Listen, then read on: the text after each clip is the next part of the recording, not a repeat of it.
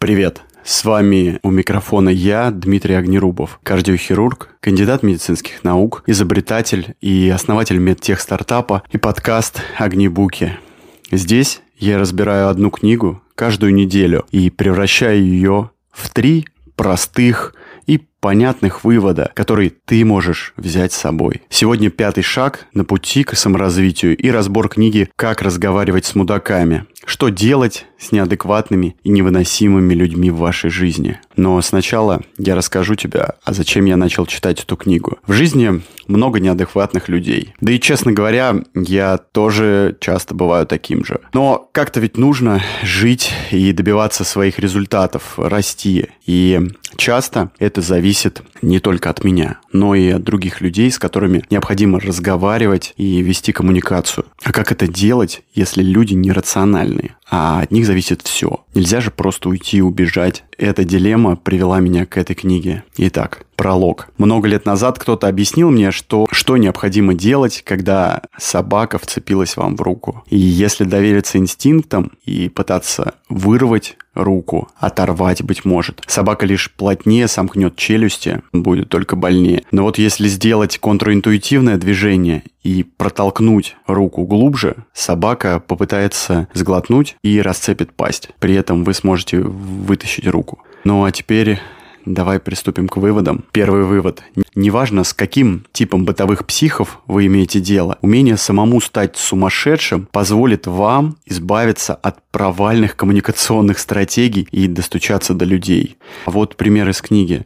Автор, у автора был плохой день, он был на нервах и ехал домой, при этом дважды нечаянно подрезал пикап. Естественно, после этого пикап его затормозил, когда они съехали с магистрали, и оттуда вышел разъяренный человек, который хотел его наказать, автора.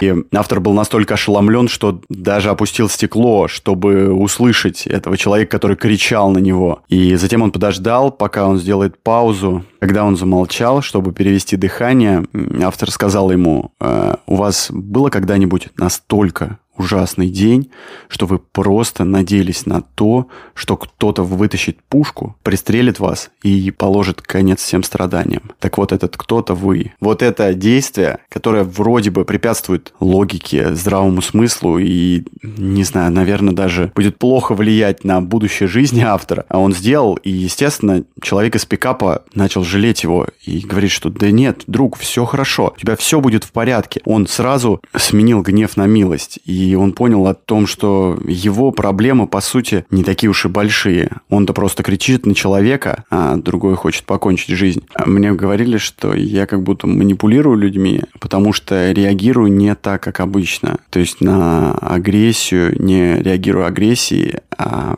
отвечаю словами простыми, э, возможно, отвлеченным тоном. И это обескураживает людей. Только раньше я не знал, что есть вообще такая стратегия и вполне логичный инструмент влияния на людей. Я просто пользовался им не знаю, на уровне, на уровне интуиции. Может быть, это пришло из работы врача, потому что часто пациенты расстроены, обижены. Они обижены ей в некотором смысле, потому что, ну, кому хочется, чтобы у них был инфаркт или инсульт, сколько бы лет им ни было. И логично врачу и мне в том числе, да, приходится отвечать на этот выпад. Причем отвечать совершенно точно не агрессией, а сопереживанием. Но не таким сопереживанием, что ты останавливаешься вместе с ним и начинаешь жалобным тоном ему торить.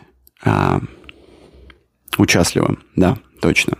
И если раньше, например, ну, было бы странно, знаешь, э, я в детстве пробовал отвечать э, агрессии на агрессию. Действительно пробовал. И тогда это работало в некоторых случаях. Но странно будет отвечать сейчас в этом, потому что после того, как эта стратегия не подтвердилась, ну, жизнь уже изменилась. И было бы странно использовать старые приемы э, в условиях, когда они просто не имеют больше смысла. И надо корректировать свое поведение в будущем.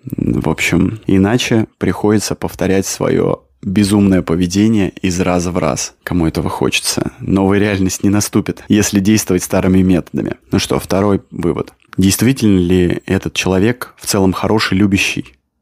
И, или сейчас нынешнее поведение объясняется старостью, плохим самочувствием или деменцией, или он всегда был вредным и агрессивным. Иногда мы стараемся сохранить лояльность к человеку в знак благодарности за то, что он когда-то сделал для нас, или потому, что его нынешнее неадекватное поведение – результат травмы или болезни. И мы этого человека все равно любим, но бывает, что мы вдруг осознаем, что мучаемся в отношениях с рациональной личностью просто потому, что не хотим уронить себя в собственных глазах. Нам слишком страшно признавать, что в голове давно уже бродят нехорошие мысли вроде «я тебя ненавижу и хочу, чтобы ты исчез из моей жизни». Или скорее бы ты умерла, иначе умру я. У меня всегда была проблема, что я боюсь уронить себя в своих же глазах, что я вообще врач, добрый, хороший, отзывчивый и так далее. И это проецировалось на все сферы жизни, включая разговоры с людьми, с коллегами, с друзьями. Я всегда как бы старался помочь. И да, это хорошо, сто процентов это хорошо, но не всегда, не тогда, когда люди этим пользуются. Эта стратегия разрушилась лет пять назад, наверное, когда я понял, что люди еще могут манипулировать и пытаться делать свои дела моими руками. И в книге приводится также очень даже интересное решение этой проблемы. Разговор честный и чистый с человеком.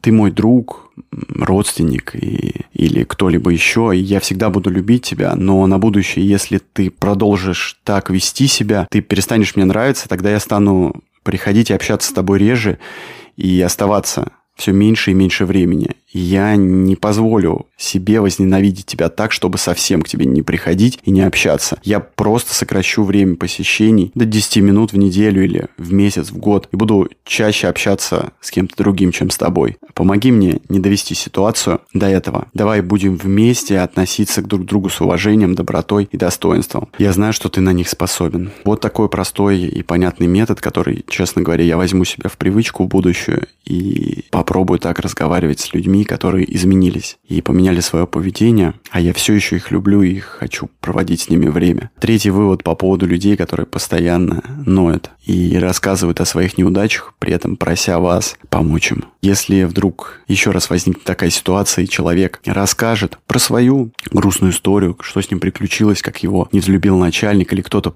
отреагировал недолжным образом на него, скажите, ну, у тебя либо все будет хорошо, либо все будет плохо, либо все так и останется, либо ни один из перечисленных вариантов. Вот такой простой метод. А после этого рассказать, мне нужно тебя остановить, потому что я делаю кое-что, чего друзья делать не должны. Я понимаю, что когда ты жалуешься мне, то чувствуешь себя лучше, но тогда у тебя нет мотивации решать свои проблемы. Получается, что из-за меня ты застреваешь в нервных ситуациях. Так что отныне я не буду поддерживать такие беседы, как сейчас. Я понимаю, что ты испуган или испугана и расстроена. Что ты в первую очередь предпримешь, чтобы справиться с неприятностью?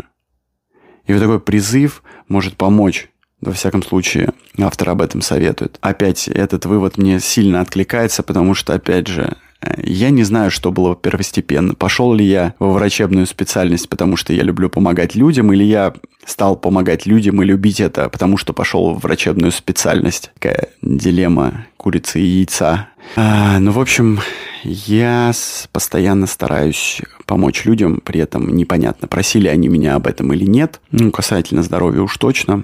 Как ты видишь, бывает, люди этим пользуются специально при этом. Но есть вполне понятная стратегия, и я ей воспользуюсь совершенно точно. Определю, какие люди в моем окружении э, сваливают на меня свои проблемы. А второе, наверное, осознаю, что я не помогаю им, позволяя с собой манипулировать. И кроме этого, я не помогаю еще и себе позволяя им сваливать проблемы на меня. Те, кто чаще сваливают свои проблемы, вот в этом случае использовать решительный отказ или вежливый отказ, чтобы научить этих людей брать на себя ответственность. Я когда-то уже это сделал, уйдя полностью из федерального учреждения, большого, крупного. Поэтому, наверное, я решил сделать свой стартап и сам руководить, сам быть генеральным директором, руководить концепцией продаж и так далее. В этом случае тяжело представить себе ситуацию, когда будут манипулировать. Хотя, конечно, да. В общем, это вопрос еще не решенный.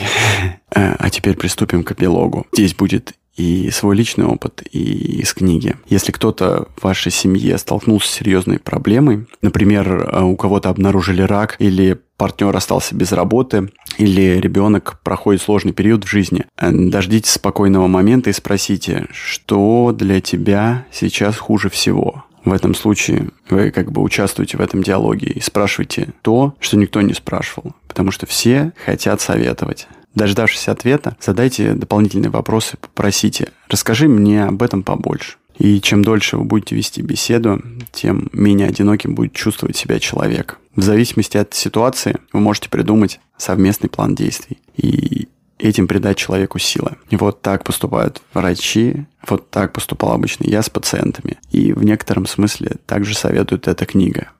Спасибо вам за время, которое вы были со мной. Пожалуйста, поставьте оценку или расскажите друзьям. Это будет значить очень многое для меня и поможет, чтобы о подкасте узнали больше людей. Так, э, надо идти. Ну все, привет.